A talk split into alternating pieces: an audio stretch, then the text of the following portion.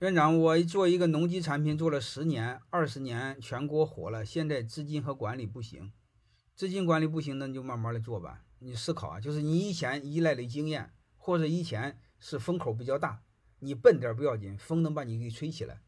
但是你没借着风口，把自己给长起来，把翅膀给长起来，结果风小了，你翅膀没长起来，它不就摔下来了吗？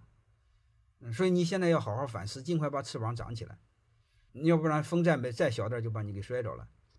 我们做企业，大家一定知道有一句话，你们也听说过了：只有时代的杭州马，没有杭州马的时代。其实我们都要知道，我们多数老板、多数人挣钱是时代的红利。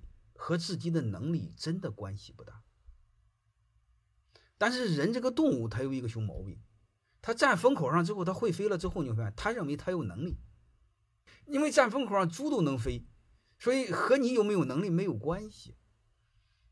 所以这个时候我们要有敬畏感，就是别没数。这时候怎么办呢？就是借着风来的时候，你起来的时候，你尽快把翅膀长起来，然后呢，等没风时候，你还能逆势飞扬。这叫水平，但是我们太多的人，你们注意了没有？就是风来了它飞了，妈风走了它摔死了，有吧？太多的跑路的死掉的老板是不是都是这样？他为什么跑路死掉呢？就是因为他认为他长了翅膀，嗯，结果没翅膀是风大的事儿。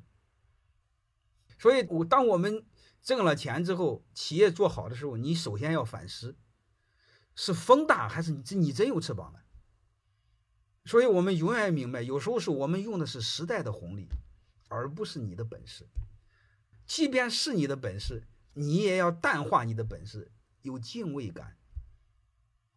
这样的话，我们才能理性成长，才能活得久嘛。